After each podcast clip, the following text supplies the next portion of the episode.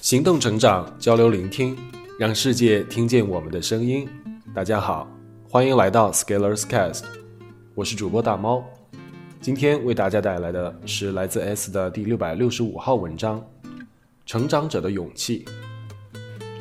小时候看过一个电影，叫《勇敢者的游戏》，大概讲的是主人公每下一步棋，都会穿越到一个历险环境，然后经历各种波折、脱险，最后回到现实。但是棋还是要下，于是每继续下一步，又要面临各种困难和挑战。最后故事是怎么结局，我不记得了。但是我当时一个印象是，既然这么吓人，为什么还要继续？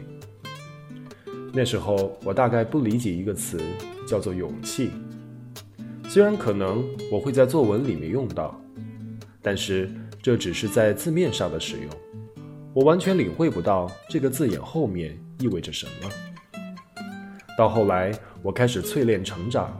开始在行动中感受生活，开始建立社群，开始做更多的事情的时候，慢慢从事件和经历中体会到这个字眼的深意。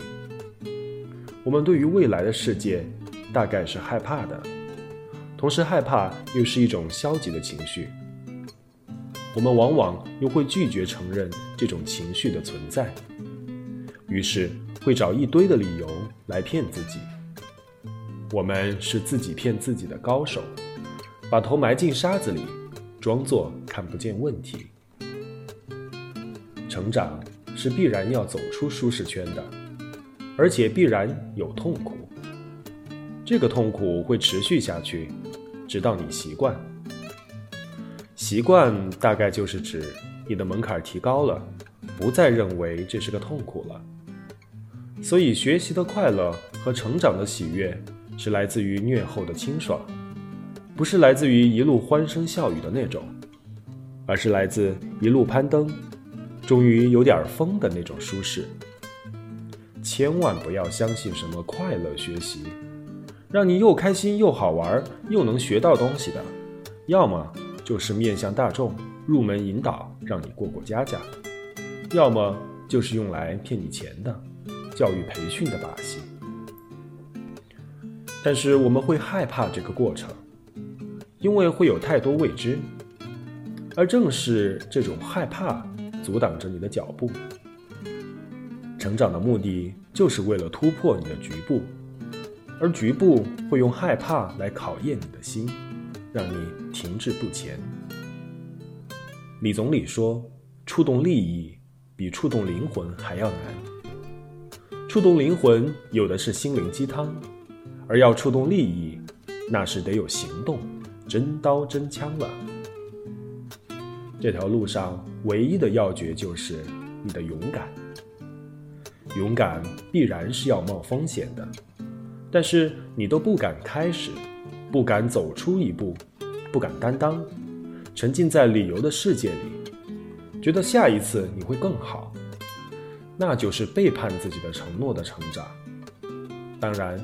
勇敢不代表莽撞，这种谈到 A 必然说到 B 的思维方式，其实是偷懒的。得先把 A 做到再说，先要能遵守规律，然后再谈灵活和创新。勇敢是一种习惯，习惯是让你受益一生的东西。遇到事情往回缩，想着下次我再说。其实是最有杀伤力的借口。习惯是一种肌肉，你怎么培养就怎么长。今天在公司里，我因为担心害怕，放弃了一个机会，对你损失好像不是很大，因为再差你也是原样。但是可能你错过的就是一个世界的可能性。当退缩成为习惯，就不是你拒绝了机会。而是机会拒绝了你，并且通常很难再有第二次机会，因为你已经有前科了，前科就是你的退缩。之后你会觉得生不逢时，怀才不遇，其实也只能怪你自己。想想高中时候每一次做题，如果你想着这不是高考，错了没关系，高考我会认真，然后最后看看你去了哪里。勇敢的往前站吧！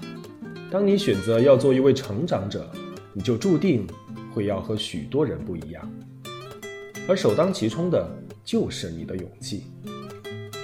最后，如果你目前的确没有勇气，那请先大胆的面对这个暂时还不勇敢的自己。以上就是文章的全部内容，感谢您的收听。我是今天的主播大猫，期待与您下次再见。